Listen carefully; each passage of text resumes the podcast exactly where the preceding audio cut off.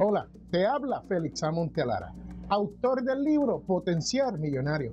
Y bienvenidos a Potencial Millonario TV. Hoy les tengo una pregunta que me hace Jaime y dice, Félix, ¿por qué tener una cuenta de banco cuando puedo guardar mi dinero bajo el colchón? Bueno, Jaime, lo importante de esto es que su dinero está asegurado en un banco. Ahora, entiendo que no todo el mundo puede tener una cuenta de banco. Pero si es posible abrir una cuenta de banco, lo mejor sería tener su dinero en esa cuenta. Les cuento que un amigo mío me dijo que había guardado 10 mil dólares en una parte en su cuarto dormitorio y ese dinero desapareció.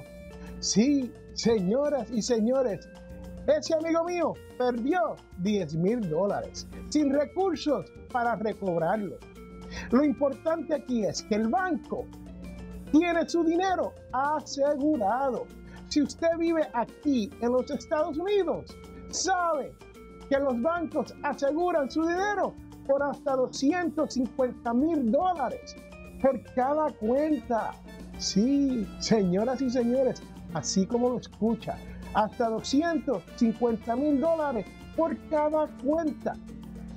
También es importante saber que cuando usted guarda dinero en el banco, su dinero está ganando un poco de interés. Y cuando digo un poco, porque sabemos que hoy en día los intereses de cuentas de ahorro están un poquito bajas, ¿no?